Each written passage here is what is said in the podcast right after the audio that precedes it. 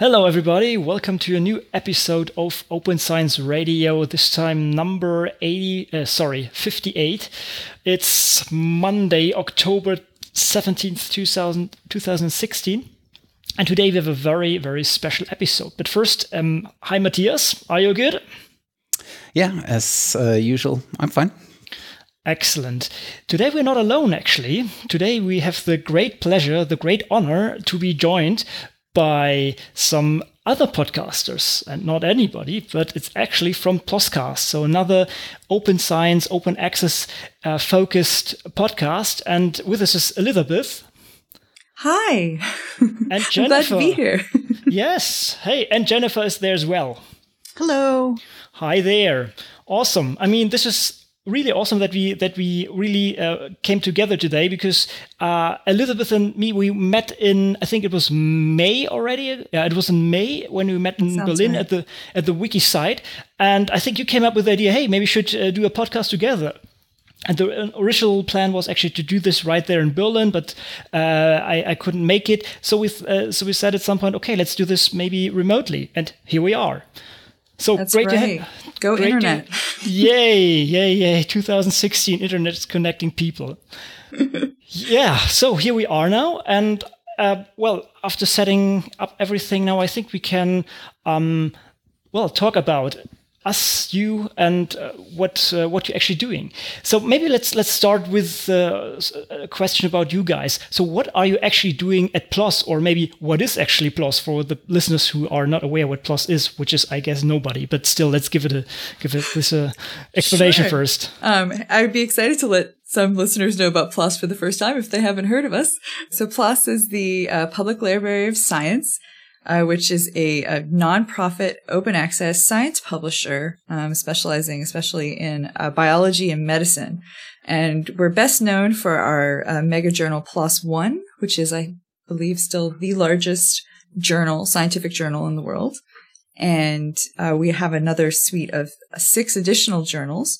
And yeah, basically, uh, you know, uh, PLOS One celebrating its 10th anniversary this year. So we've been around for a while. One of the first publishers kind of proving that open access can work as a sustainable model. And so I'm certainly very proud to work here. And I should say, oh, this is, this is Elizabeth. And so, um, yeah, my name is Elizabeth Seiver and I'm the host of Ploscast, And I'm also a researcher at PLOS. At PLOS, I'm looking at basically uh, meta science or meta research. I interview uh, scientists. I also conduct uh, surveys with scientists and have done analyses looking at everything from uh, peer review models to, you know, different sorts of attitudes about um, open science. And uh, yeah, basically, I have a PhD in psychology and I'm applying that to scientists and scientific publishing. So I love I love operating in the meta world, and that's what we try and do on Ploscast as well. And I can let our producer Jen Lalu introduce herself. It's Elizabeth. yeah, as Elizabeth said, my name is uh, Jennifer Lalou, and I work with her on producing this lovely Ploscast that we do on a monthly basis. Um, I've been at PLOS for about eight years, going on nine, and I started working on PLOS One and just worked my way through there, and now I head up the editorial media team here at PLOS, where we focus on distributing and sharing all of the interesting research content that we publish on a daily basis. And, uh, yeah, that's pretty much what I do in a nutshell. Awesome, awesome. Yeah, I actually still remember when when PLOS One was announced, and this was really.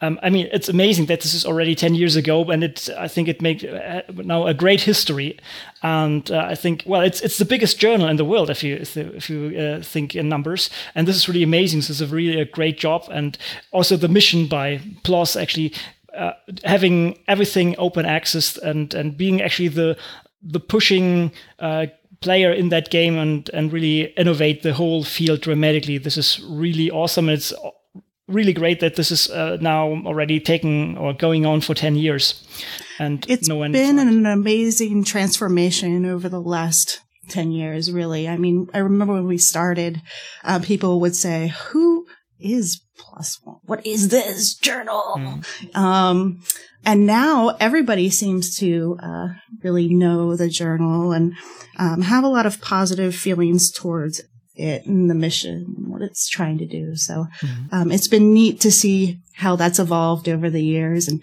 how quickly it's ta- you know it's taken off. So. Mm-hmm. It's so well that that it's even copied in several places now, right? I mean, in the beginning, mm-hmm. all the publishers said, "Ah, oh, this is uh, just poor quality" and so on. And now, every everybody, every big publisher is having some something like this, and um, basically is is building on, on, your innovation regarding this. So this is really really great sign that you are very successful with that. Yeah, I think uh, copying is a huge form of showing um, success in an area. We really have shown that uh, open access is a sustainable business model, and mm. uh, uh, we have lots of other um, colleagues out there that agree. Yeah, I, I, figured we really made it once the for-profit publishers set up their own open access megajournals. We know they were crunching the numbers. mm-hmm. Sure, sure. Yes. Um, I mean, but overall, I think um, it's really helped science. Um, I think that's what we're all here for and mm-hmm. uh, why we really want to see this work. Hmm. Definitely. And yeah, it's been really cool. You know, in my home field of psychology, you know, I went from, you know, when I was in graduate school, I didn't even really know what open access was. Um, I just remember hearing about PLOS One because my lab mate wanted to publish it and her advisor was like, oh no, I don't think that's like a real journal. Meanwhile, she's published about three or four papers in PLOS One since then. Yeah, yeah, I think there's really a, a, change in mind regarding this, and people accept that this is a, a proper journal, that there is, uh, let's say, filtering regarding quality in that sense, but not regarding impact. And this is, I guess, the important message that science, even smaller stories, have to be shared, and th- that this is an important feature to science. That everything, every voice is heard if the quality is right, and I think this is really done at uh, One. Yeah really nice. Know, and it's a great platform to let the community decide. I mean, right. we're not, we're making sure it's quality, but um, the community is deciding what to really um, follow and share and um, grow from.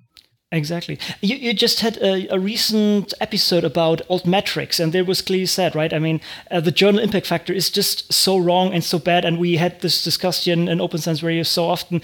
Uh, the journal impact factor is just not a metric we should use. And uh, as you said, this the community itself should uh, basically decide on a on a, a, a yeah, article basis what is important and what not, and not just where it's published, basically. Yeah, absolutely. Um, that's why PLOS pioneered um, article level metrics. Um, you know, when, when, you have a mega journal, you know, part of the idea is that if you're if you're publishing all sound science, um, you, it's it doesn't. It, journal metrics don't don't really mean the same thing when you when you have such a high volume, so many different fields, and to really right. you know drill down into you know do right by the authors um, you need to uh, go down to the article level to really understand. Mm. Yeah. By the way, do you know how, how large PLOS is right now? I mean, how many employees are there? Do you have any numbers at head or in your head? Wow. Um, I don't want to be off because we have we have two offices, one in the U.S., one in Cambridge, um, and then we also have a lot of people who work um, outside of PLOS. I mean, if if you want to consider like editorial mm-hmm. boards, mm-hmm. you know, I mean, anybody who is working for PLOS either in a volunteer capacity or mm-hmm. uh, you know, part time or full time. It's a lot of people. Uh, uh, yeah, well, I would I'd say like in terms of employees, I think we're around is it two Mm. Yeah. 200 employees and 7,000 ish editorial board members. Wow. Okay. That's huge indeed. yeah. Yep. And and and how much of this does uh, One make, and uh, which parts are going to the other journals like PLOS Computational Biology, PLOS Biology, and so on? Do you, do you know this um, roughly? Um, so, so both Jen and I are actually, you know, not on any uh, particular journal. Mm. So, uh, there, there are a decent number of PLOS employees who are just uh, PLOS. Mm. Um, and, uh, I'm not, I'm not sure how many there are in each journal specifically. There's, you know, people in editorial, obviously, and then um, publishing services. I don't know what the numbers are. Yeah, I don't have the exact numbers. Hmm. But um, at some point you thought, hey, there is a need maybe for a different format of how to talk about open access and all the things connected to this, and then you just came up with Ploscast. Or what is what is your, your process of what is your uh, the history basically to to start Ploscast as an alternative to I guess um, basic blogging or something like this? What is what is the the aim of uh, Ploscast? Oh, that's that's interesting. Um, so I I can say that uh, for me the the immediate impetus was you know um, as a researcher at PLOS I was you know learning so many cool things about you know especially um, open science and you know the effects of open access and mm. you know the implications of open access. You know as we sort of proven that model, what does that mean? What other you know benefits to science does that enable to have this corpus? You know, hmm. freely available to everybody. And uh, as I was exploring these things and, you know, primarily doing internal research at PLOS, mm. I remember thinking, I'd really like to share this with other people. Mm. Um, and I'd really like their, you know, I'd really like to talk about this, um, you know, these sorts of issues. Um, I, I, felt like uh, I didn't really, I knew a decent number of podcasts that would, you know, say things like um, Science Friday, which is a fantastic uh, podcast, but that's more about, you know, the specific research topics in science. And I sort of was like, I want to do something, you know, right, big picture that mm. uh, regardless of research field, um, that uh, people who are involved in science and research, um, you know, at universities, research institutions, or just, you know, big science nerds, um, that, mm. that there'd be a, a place for them. And in terms of why not blog posts, I, you know, I, I think, I think talking's easier. It's, it's easier than writing. I completely agree. this is why I also prefer podcasting, actually. Yeah. But, but uh, Elizabeth, you, you said this basically that you kind of want to represent your research inside of PLOS uh, in, in Ploscast. So, so what is maybe maybe you can describe a little more what you're precisely doing at PLOS and what your role is and and um, how you put this into Ploscast. Uh, so uh, most of what I've been doing thus far. So um, Ploscast uh, right now we've been primarily an interview format. So um, I'll have a, a, guest on the show and um, either you know, we'll host them here at PLOS or connect uh, remotely um, to to talk about, you know, often the work that they're doing. Um, and so I was thinking, so so most of what uh, what I've done thus far has been um, just having conversations with some of the people I've been talking to, such as uh, yourself, Konrad, um, you know, meeting at conferences um, mm-hmm. and and talking about this stuff. I feel like, you know, there's a really sort of cool, you know, community in, in science publishing and um, mm-hmm. open science.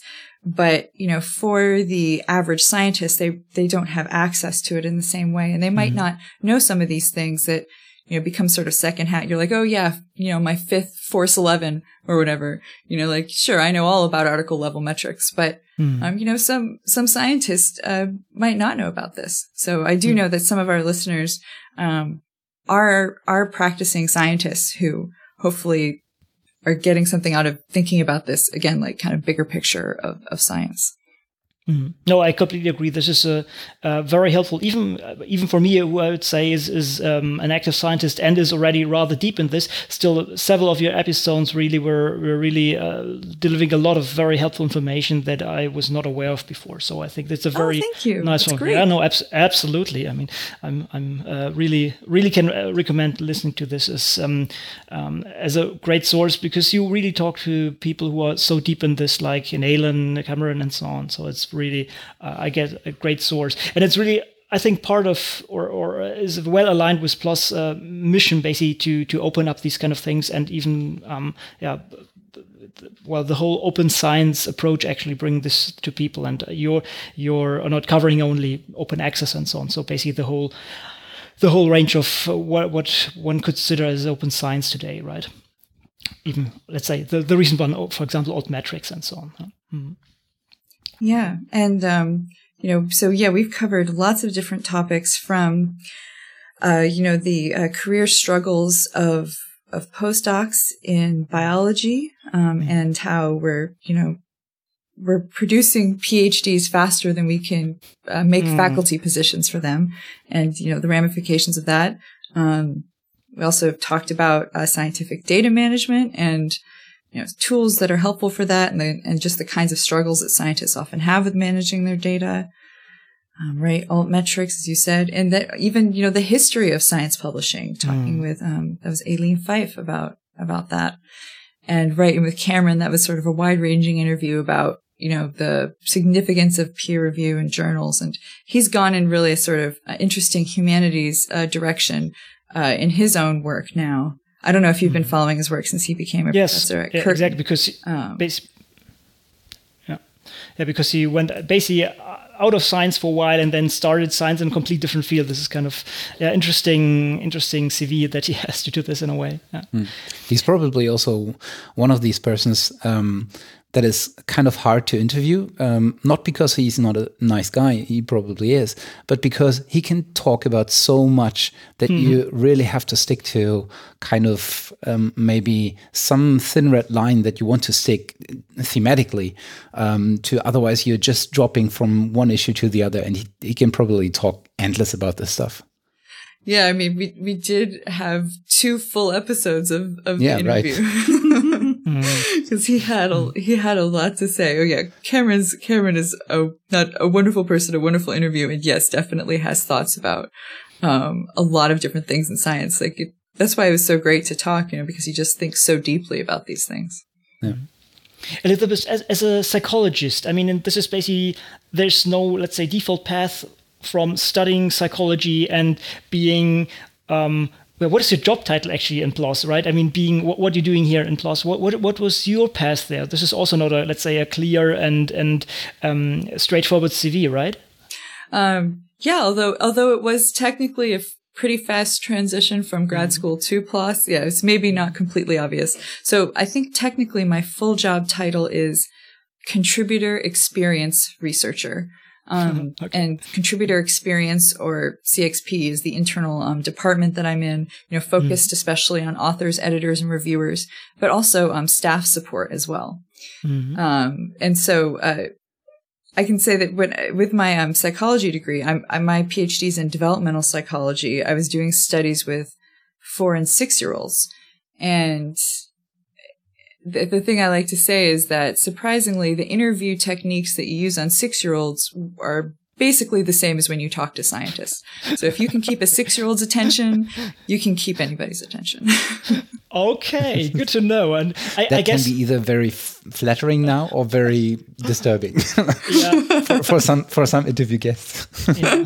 I, I could um, I could well yeah I'm thinking um, I'm thinking more of my research interviews than uh, podcast interviews because you know with um with interviewing kids you know you're trying to make sure that everything is easily understood and that you know, when they're answering questions that they're, you've said exactly what you mean. And so it, kind of encourages this sort of precision. You have mm. to hmm. be so careful with developmental research because, you know, if you, if you use one big word, then, you know, right, the six year old might look at you and be like, I, I have no idea what you just said. mm. But, but it's probably true for all of these interviews uh, that you have to kind of um, ask questions as simple but as detailed as you would like to, but as simple as possible. So, in order to have all your listeners um, in in podcasts, for example, or maybe all your readers. Um, um, in written interviews, um, be part of this journey and not drop out somewhere in between because they don't understand even the questions. Right. It's Ahead, oh, I was just going to say, I think effective communication is important and being succinct in questions um, that allow for, like you were saying, um, audiences from all different um, locations or backgrounds to really understand you helps you make um, a really useful podcast. Mm-hmm. Hope. Yeah. And um, it, it is also interesting that um, you know there's sort of the of course I'm going to be aware of this as a psychologist, but you know things like the curse of knowledge, um, that uh, basically it if you know things, it's, it's much harder to put yourself in people's shoes who don't. So I feel like a lot of times when I am interviewing people for the, for the show specifically, in the back of my mind, I'm trying to think about, um, while they're talking, you know, would, would a regular scientist understand this? Would, you know, my lab mates and my friends, if they heard this, would they know what that abbreviation meant?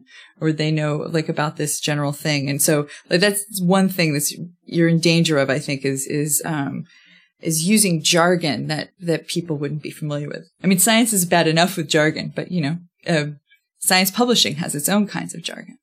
Um, so, you know, PLOS thinks in terms of ALMs, uh, but it's helpful to say, actually spell out article level metrics uh, for people who aren't living and breathing this stuff all the time. Mm. You mentioned um, a couple of minutes ago um, something about your your listeners and something that we uh, constantly try to get our heads around is who actually listens to us. So maybe you can lose a couple of words on whom you might address and whether you have a feeling or whether you even maybe know who your actual target group is.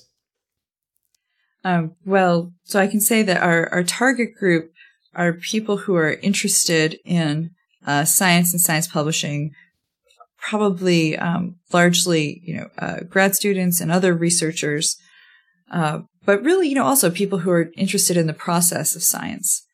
And uh, so, right. So my goal is to uh, reach people who are interested in thinking about this bigger picture. You know, like the kinds of conversations we used to have in my lab all the time. That's what I think is cool that I get paid for now. That when I'd be procrastinating, you know, my dissertation, and I would, you know, talk to my friends about, you know, either how, you know, we were having difficulty applying for certain grants or how, you know, there were certain just, you know, kind of structural issues with, um, you know, academia that we would discuss. And, and now I get to do that for my actual job. So that's, that's pretty cool. Mm. Getting paid for, for procrastination. Yeah.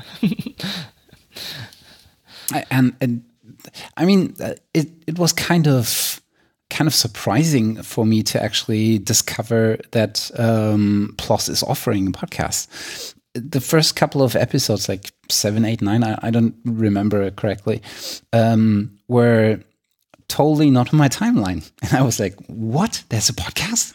Can't believe. I mean, and I'm probably not the only one because everything in PLOS is kind of obvious but hidden at the same time and sometimes it's really difficult to find your way through uh, through this vast universes universe of topics and uh, subjects and articles and journals and all this uh, to what you actually want to read or listen to and did you do you have any kind of idea how people stumble upon uh, your podcast do they come from the one of the journals, or is it indeed more a community thing?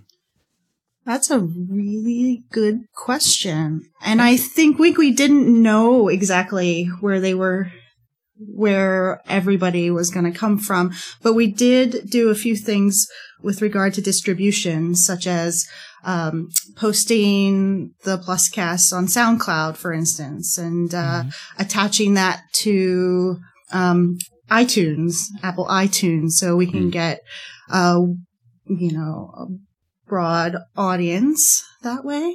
Um, so, and, uh, we also use our blog platform, um, our Ploscast blog and Twitter, which has a huge following for us. And we just, I guess, started the Ploscast, set set it up on the uh, blog and SoundCloud and just mm. kind of hope from there. But um, we have some stats. So last year we started the uh, when we started the Ploscast. I think it's been a year. It's yeah. been a year. Yeah. yeah, I think it has been. Um, and uh, so we have some stats. Um, we had over this last year, we had over 8,000, almost 9,000 um, views, plays. Um, so we're averaging about 750 viewers per month, which is mm. great. Um, our top five countries, um, we weren't surprised about the U.S. being the number one, um, but Germany is number two. Uh, United Kingdom is number three. Canada is the fourth, and Australia is the fifth. our top cities, I find this so interesting. Uh, San Francisco, uh, Wurzburg, Germany, we have, Really? yeah, and then we have Brookline, Massachusetts, uh, Toronto, Canada, and uh, rounding out the top five there is London Crazy. in the UK. Yeah. That's that's kind of surprising. I would Mm-hmm. never have guessed that that Germany is, um, listeners wise, uh, at least on, on on the second place. Yeah, we wouldn't have either. Um, I would have thought for sure San Francisco and then um, maybe Cambridge and London.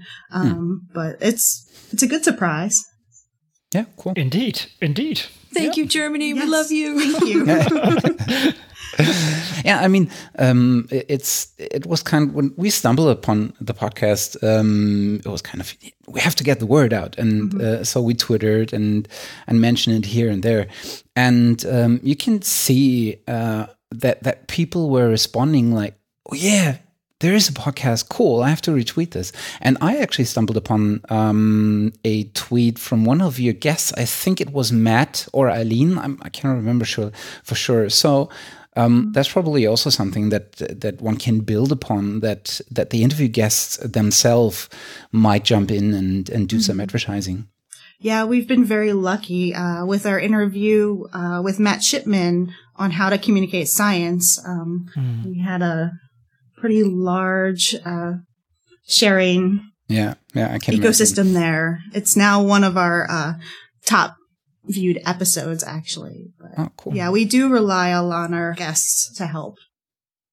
I mean, I mean that's probably is also a problem that is very, very common for a lot of scientists. I mean, how do I actually communicate the stuff that I'm researching, and and, and um, what's the best channels to to explore? So that's probably a, an episode that helps quite a lot of people. Yeah, and of course, um, somebody whose whose job is to help scientists, you know, translate their work into you know easy to understand simple sentences. That makes a great interview guest. I mean, I mean, I felt like every single thing he said was just so tweetable. It was hard to it was hard to narrow it down because we do try and share some you know quotes from the interviews. You know, when we when we tweet Yeah. about it, and it was just like, wow, every every sentence is golden and short and. Would fit Yeah. so well into 140 characters. Yeah, I know. We had this the same experience with uh, Greg Wilson from the Software Carpentry. He's kind of he has this aptitude, uh, attitude of uh, you're kind of a good communicator if you're a good teacher, or some, some some similar stuff. But he put it in in much more sophisticated words. And you were also constant. I was also constantly uh, sitting there, and I have to write that down. I have to com- uh, um, cite that some somehow and put that into a tweet or something like that. So I can I can imagine how it was. Pure wisdom, pure wisdom. Yeah, yeah. But speaking of your interview partners, um, I mean, you said it in, in the beginning that um, the Ploscast so far is um, uh, more or less completely consisting out of uh, interviews with a bunch of um, very interesting people. How do you, and Elizabeth, you also said it, um, that you meet a lot of these people um, on conferences and and uh, maybe workshops and all this kind of um, stuff. But how do you approach them? Um, what do you tell them to, or how do you convince them to come to your show and, and be your guest? Um, I'm lucky. I haven't had to to work super hard at it. Um, so uh, so so I've approached people at conferences, and then Jen approached you approached Matt Shipman about it. I think at a, SciComm conference. Um, well, normally I'll you know I'll just reach out either by email or in person and say you know I'm doing a podcast for PLOS and we'd love to have you as a guest. And, you know, once we had the first few guests, then we could refer people to other episodes. So, Ca- so Cameron Neylon, our, our first guest, um, was still working at PLOS when we actually conducted that interview. So that was just really easy. It was like, who within PLOS would be, would be a good interview. Um, and really, I think that's the, that's the battle is like, once you have those first few, you can refer other people to them. Yeah, true. And maybe the the name PLOS uh, rings a bell with a lot of people, and you probably have to put less effort, at least at this point, uh, to to tell them what you're actually doing, what it is that you're doing, and why you're hosting this podcast. Yes, definitely. Um, you know, it's it's great that PLOS has so much goodwill in the community because you know people are pretty much universally positive and and interested in in doing it. So I've yeah, I've I've been super lucky with the people that we've invited. Um, Mm. You know, there have been times where scheduling is hard, but I feel like everyone, you know, they want to. Pe- th- th- like I'm trying to talk to people who are like already seriously, you know, nerding out to this stuff, right? And Mm. and really, really interested in meta research. Would you, or did you ever think about whether it would be different if you wouldn't be the plot Ploscast? Whether you would be just an Open Science Radio US? Would would be, there be some some difference, or would it be basically the same? Well, so one thing that's nice about doing this at PLOS is that we have, um, you know, resources here. And, um, Mm. Yeah, we don't have any, um, episode sponsors or, or anything like that right now.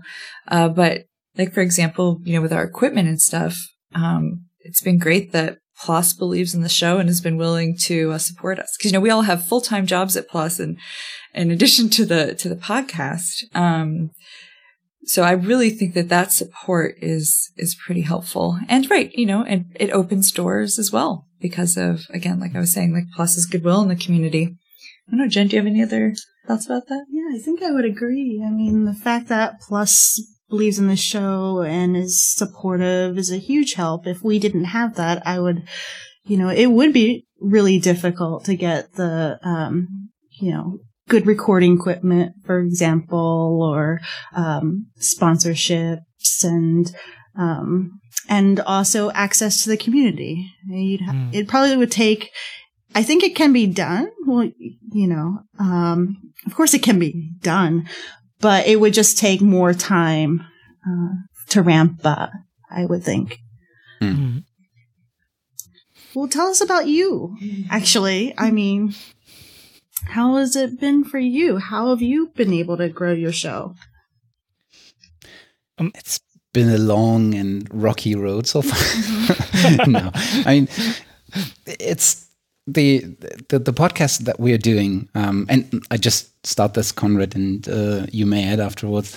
Um, Sure. The podcast that we are doing has been there for, I think it's the fourth year, and it started uh, as something different. It, st- it started as my therapy, you could call it. um, I, I blogged about open science and open access and all these kind of facets of, of open science um, for a while. And I couldn't believe that there wasn't a podcast around at that time uh, talking about this, uh, neither on open science nor on open access. And I would have guessed that there are at least 10 podcasts about open access because the field was um, rapidly growing and getting more attention and becoming more and more important, uh, also with uh, politics uh, paying attention to uh, the open access movement.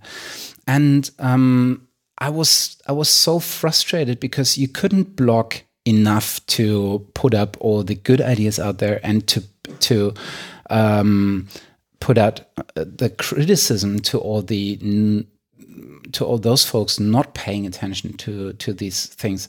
So I th- I thought it would be much easier to just talk instead of writing it down and because in, once you write things down you tend to read it again and reformulate it. And um, I fe- felt that at least for me, it was better to directly um, tell my ideas and, and what I had in mind instead of constantly reformulating it until it was dipl- diplomatically okay, but it wasn't as sharp anymore. And I felt uh, that writing about this stuff lost a couple of those ideas that I had in mind and uh, a couple of uh, those opinions that I had in mind.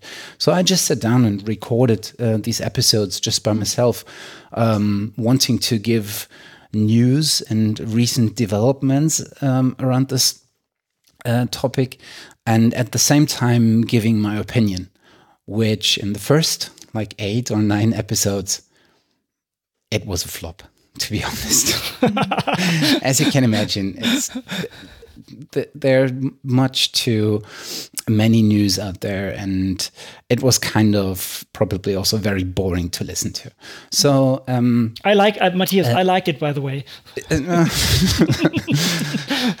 so I thought, uh, okay, uh, I want to do this as a dialogue because having somebody who's responding to you and maybe even also telling you that your opinion in this or that your ideas in in this one thing are incorrect or that you haven't thought about this properly just to have a second opinion is probably something that is much more entertaining than just listening to one guy talking to himself so i thought why not asking uh, around in the community if somebody wants to join me because it was also very mm, very time consuming to record for myself because mm -hmm. I was constantly uh, putting the recording on pause and uh, trying to repeat it, trying to get out proper sentences, something that I never pay attention to when I just talk to Konrad. And um, so Konrad was uh, was one of the guys responding to uh, to my blog post asking if somebody wants to join. And from then on, we just did it um, as the two of us, and um, it was so much more feeling uh, like it should be. And uh, from then on, it was great. And we started to ask people if they want to come on the show and um, talk to us about their topics.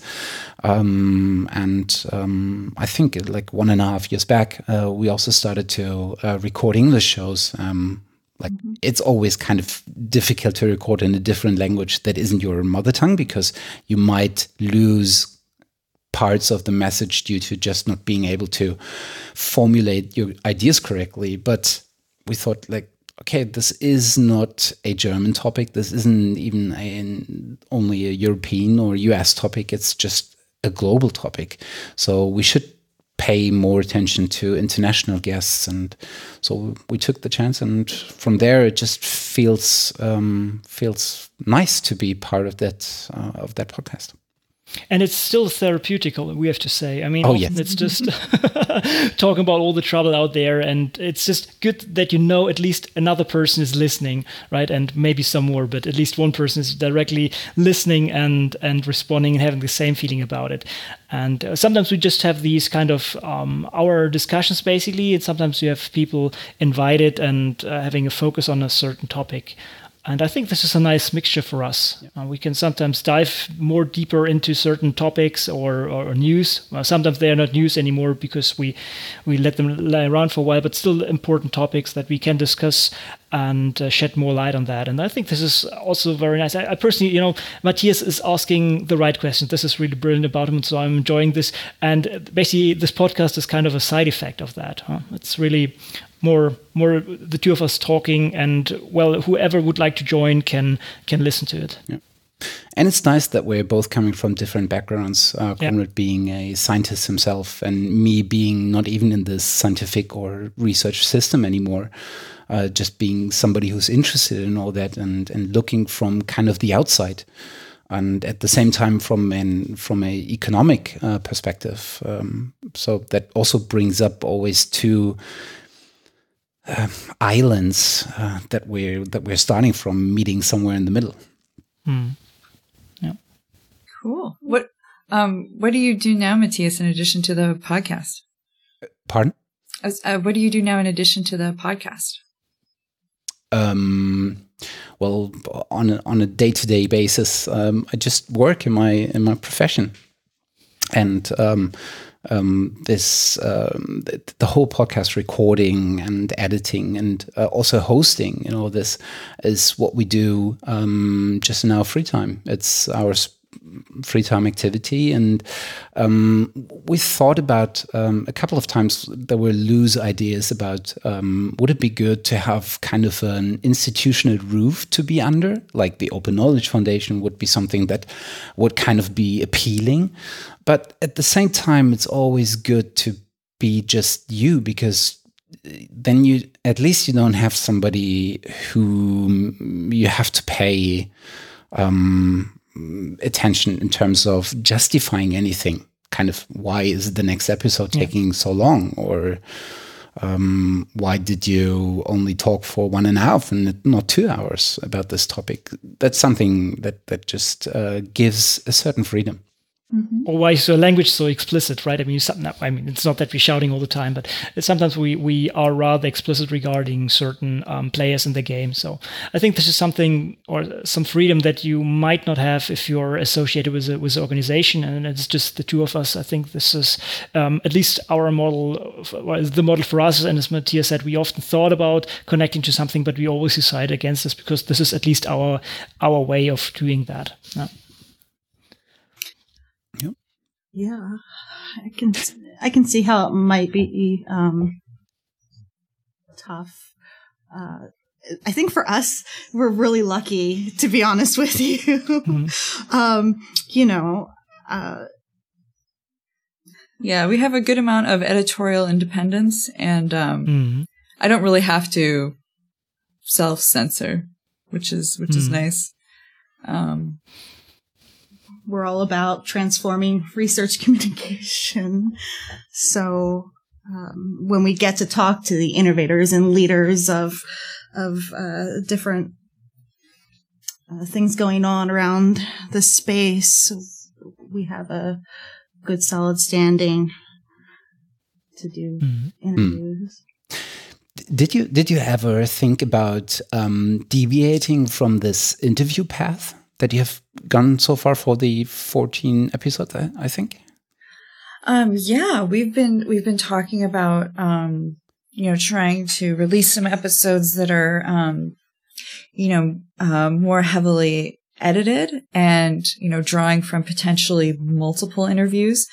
Uh, so, uh, we, we might have some stuff in the, in the pipeline for that. I don't want to make any you know, promises now, but, um, but we, we were interested in, in trying to explore that. I mean, when I, I, I consume podcasts constantly. I love mm. podcasts and, um, you know, most of the, most of them have a much larger budget than we do. And I think, you know, much more editing for each, for each episode. And so there's, um, there's a part of me that would sort of want to make something like, um, you know, uh, some of the shows that I love, like um, on the media or uh, Planet Money. I think those are both um, NPR, uh, where where they can dive into these topics and they you know they also have more of an overarching narrative um, tying it together. Um, I would love to do something like that, and so we'll we'll see. You know, we've got a good team here, um,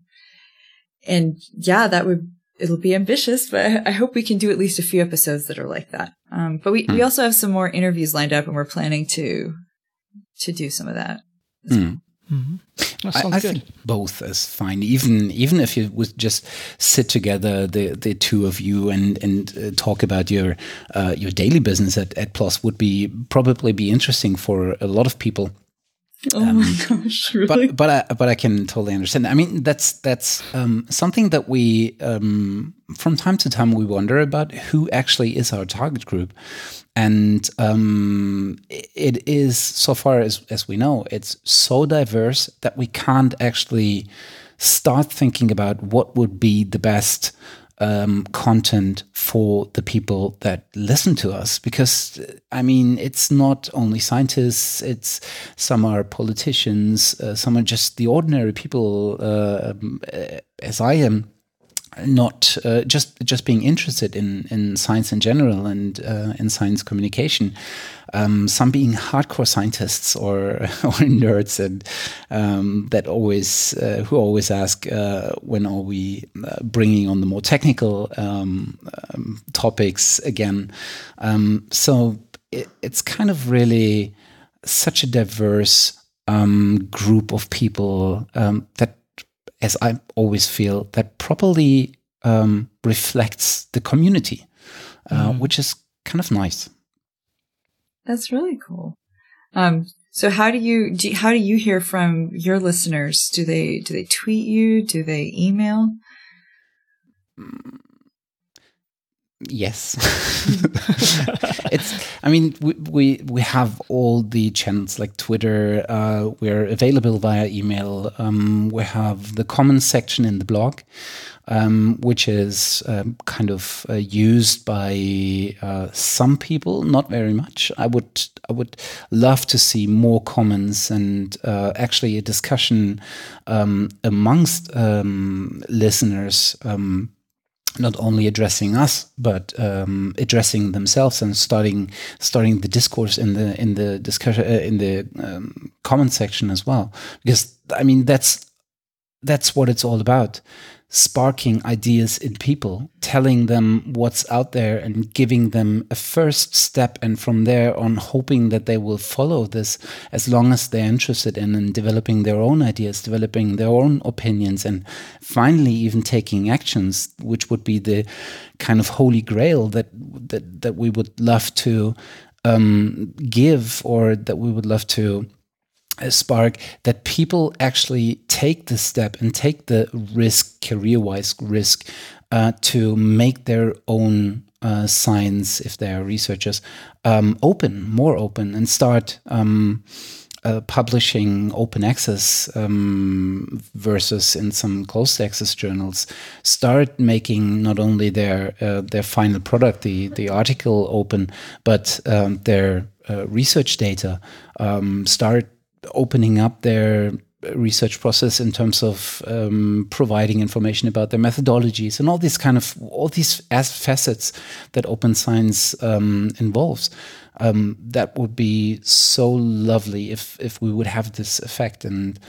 Sometimes we hear about uh, people um, responding to us, tweeting at us, or sending a, a mail, or um, meeting some people in in person telling us, "Hey, it was so great to to get to know about this new tool, and I explored it, and and finally, um, it dragged me into this direction, and now I'm uh, publishing at PLOS or at um, some other open access journal uh, instead of uh, the usual journals, and um, that's always the the best thing. That's kind of um, um, I, I can't I can't think of a proper um, way of saying this in English, but there's a German saying it's balsam für die Seele. Uh, Konrad, you might know the uh, exact translation. Oh, damn! Um, so it's, it's, what maybe really touches you.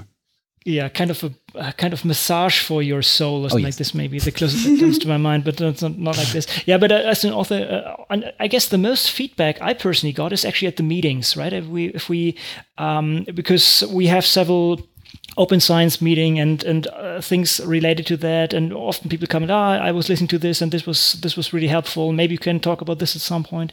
I think this is the the one I personally get most. And it's um, also well it's also part of the podcasting scene. We have a I think rather active scene of scientific podcasters not only with a focus on open science but more in science in general and people talking about their topics. And we have really funny people in this community and there's some really hilarious podcasts out there that are so worth listening. And we kind of referring to each other's or we even invite each other's to other things. So this is i think a, a very nice network and they can we also get rather good feedback in general. That's great. And um, what are the what are the aspects of open science that um, you mentioned um, open data. What are some of the other aspects of open science that you guys are most interested in? Well, I myself, uh, I'm general. Well, so I'm, I'm a scientist myself, so I, I, personally also try to make my research reproducible. So the whole process is kind of important. And uh, for this, well, open source, I'm I'm a bioinformatician, so I try to uh, publish my my code as well. And said, also the the little scripts that I use in order to come from the data that is located somewhere and should be also published as part of a publication. But well, basically, I usually write a script that is downloading the data from, for example, NCBI Geo does the processing, and in the end, you ideally have the figures at hand that are found in the paper. I've done this not for everything so far, but this is my aim to really completely make this uh, reproducible. And well, this is easier said than than done because the issue is that you know software is changing um, platforms are changing. So this is definitely a, a, hard thing, but still, even trying and getting there is already much more helpful than just writing um, data not shown or um, in-house script used, whatever. So I think this is my personal personal perspective. This as a bioinformatician, I try to make my research reproducible that other people can. Uh, get to the same conclusions as I as I done, or even better, uh, can correct me and and find different paths or interpretations of something. This is yeah, my my aim at least. Have you guys interviewed any um, librarians uh, for your podcast? Well, with one on the on the radar, we shouldn't uh, mention this, but it's uh, it's on the list. Yes, we we are in contact. We have uh, different uh, people in the community that have maybe a, a librarian background, and um, we. Uh, especially in the German scene, uh, Lambert Heller is very pushing this forward. He's um, what is what is the the name of this Matthias TIB? Um, um, you know I think it's um, it's actually called the Open Science Lab, and it's a technical uh, university library that is uh, financing this Open uh, Science Lab as some kind of a task force to to look into this open science um, um, movement and um, start developing um, useful applications and um, all these kind of things. Mm. Cool. Yeah.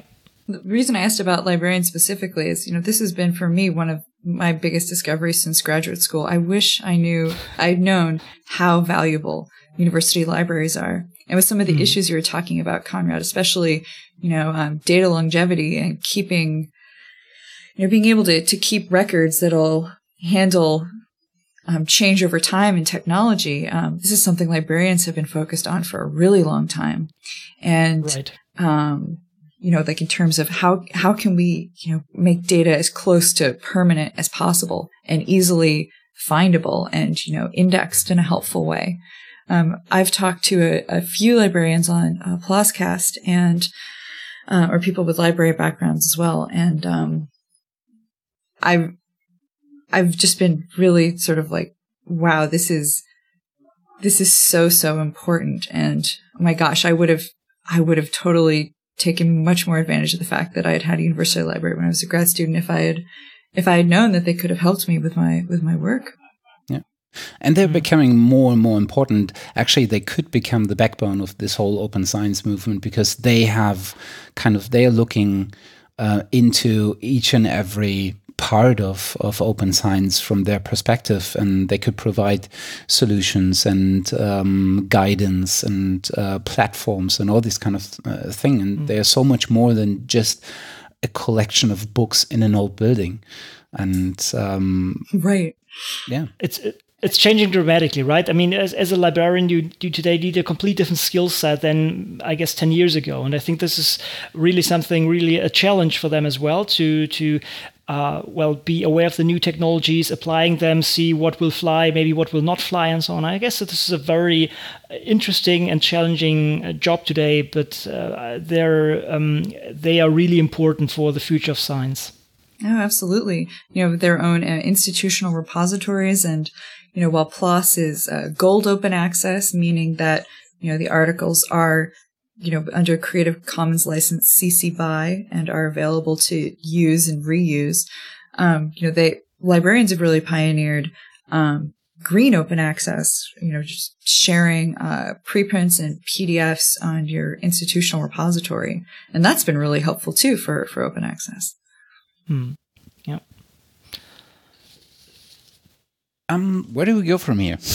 I was I was just in my mind I was just going through the people that I know and that I I just thought, okay, if you drag one librarian in front of a microphone, you just can't drag one. You just have to interview a bunch of librarians each from their own perspective and each in their own field offering the services that they're working on. So that'll that'll be a very interesting uh, podcast idea, actually. yeah, I'm sure they would they would love that too. The library community. yeah, true.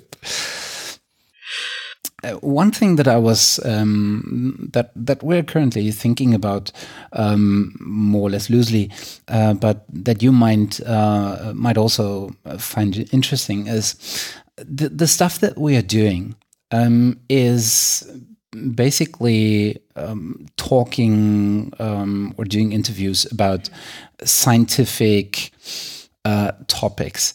So it's not science itself, but it's kind of uh, on on the verge of it, um, and it's definitely very deeply uh, connected to science. So what I always think about is how can we make this information that we're uh, producing um, in in these podcast episode, and um, especially if you have a very highly experted guest, um, you're producing a very dense amount of uh, of information that that is probably very valuable to a lot of people.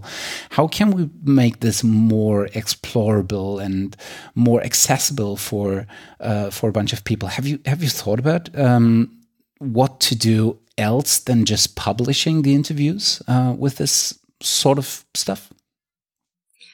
Um, I say, well, we we do have a blog post for mm-hmm. each for each episode. Um, kind of also um, collecting all the um, show notes, as we call it. Um, right. So this links to the stuff that was talked about. Right, right, and um, you know, just a a little sort of you know, some context for, for, the interview, a general summary for people who might be, you know, who, who don't already, who aren't already subscribed to us in their podcast client.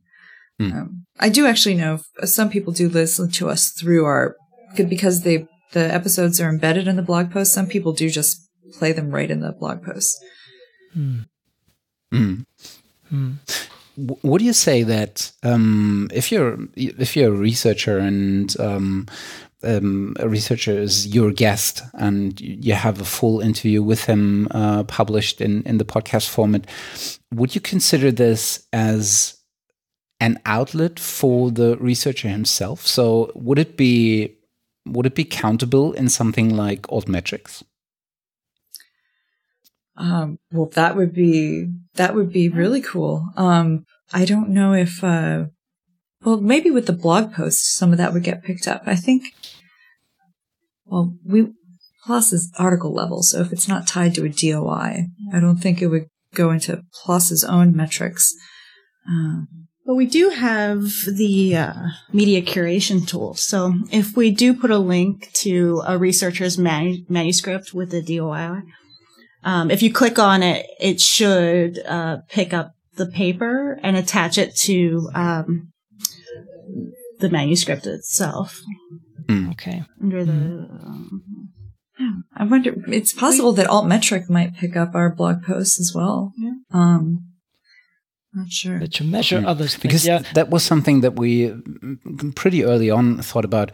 Would it be possible to give to assign a DOI to uh, a podcast episode and just have it counted as um, as something like a publication itself?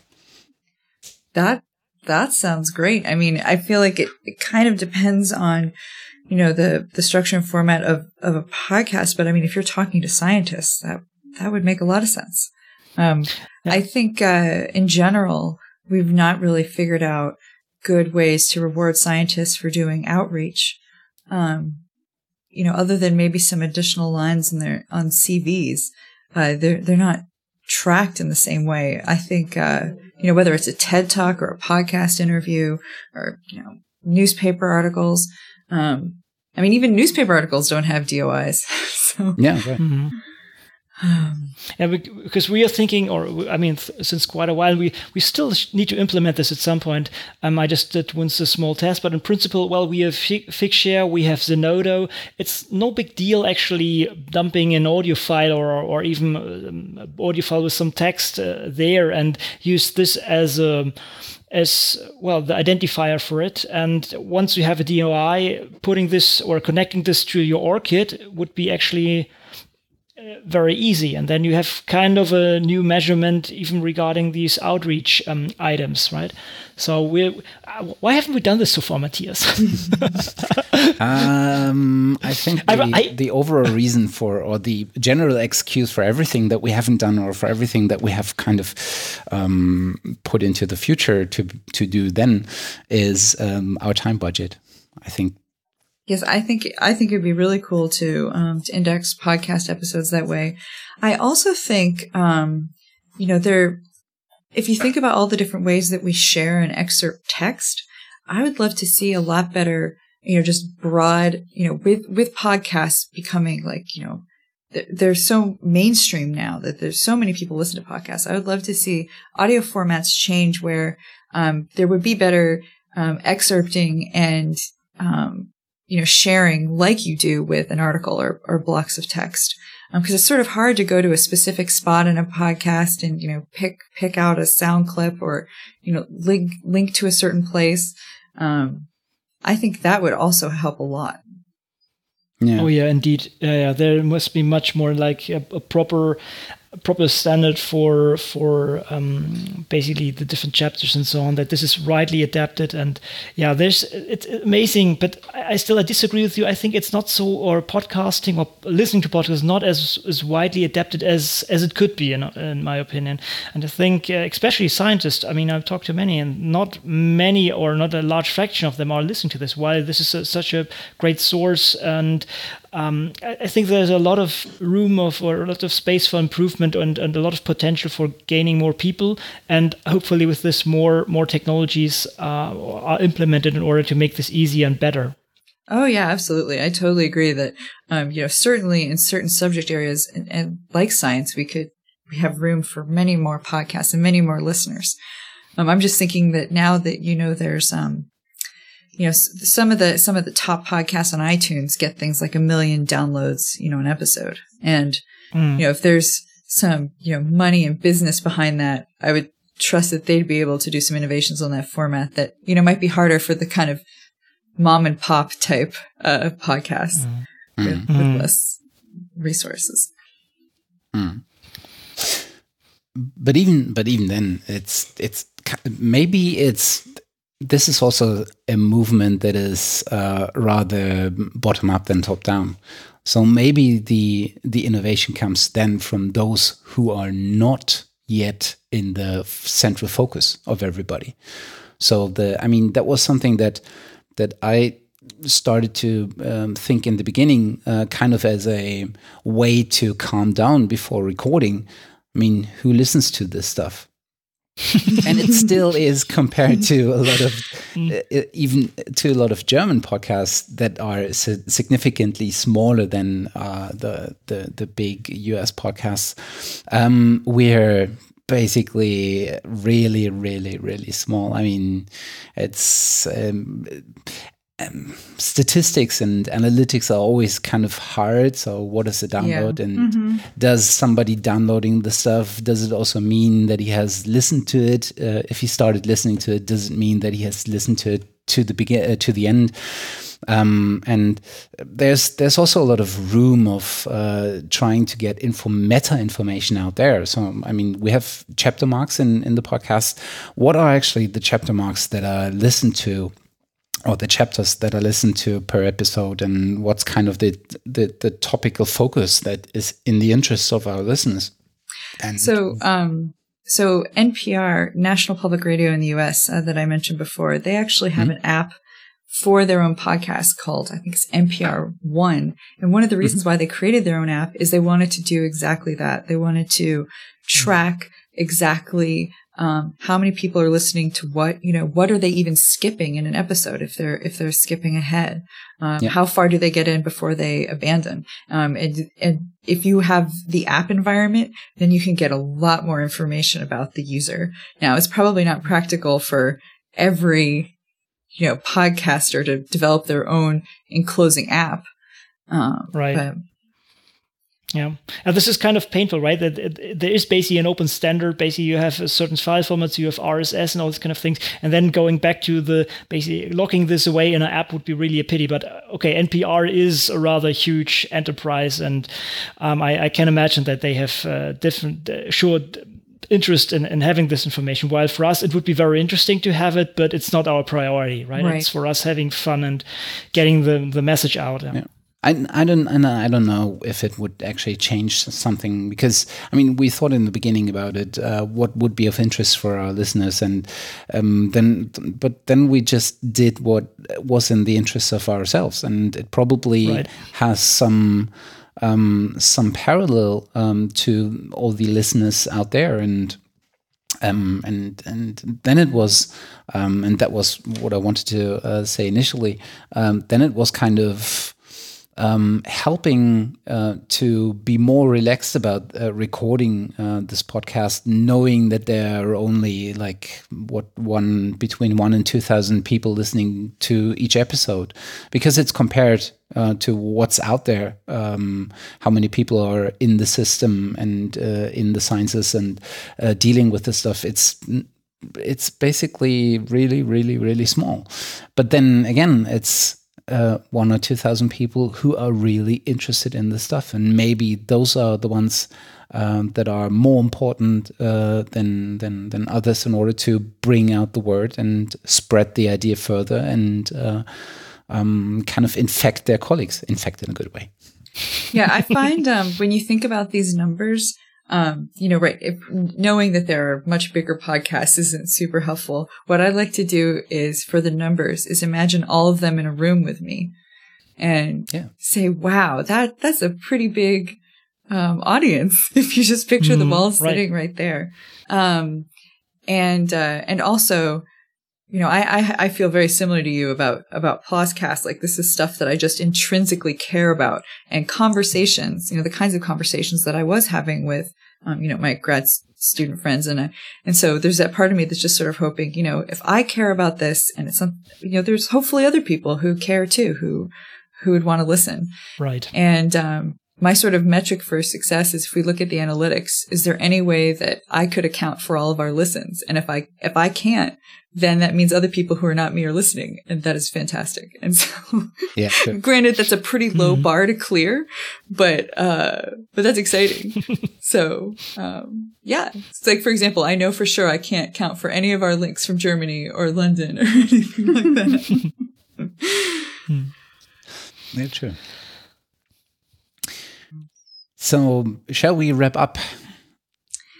Yeah. Um, is there any other sort of big picture things you guys wanted to talk about with um with open science? Yeah, open access.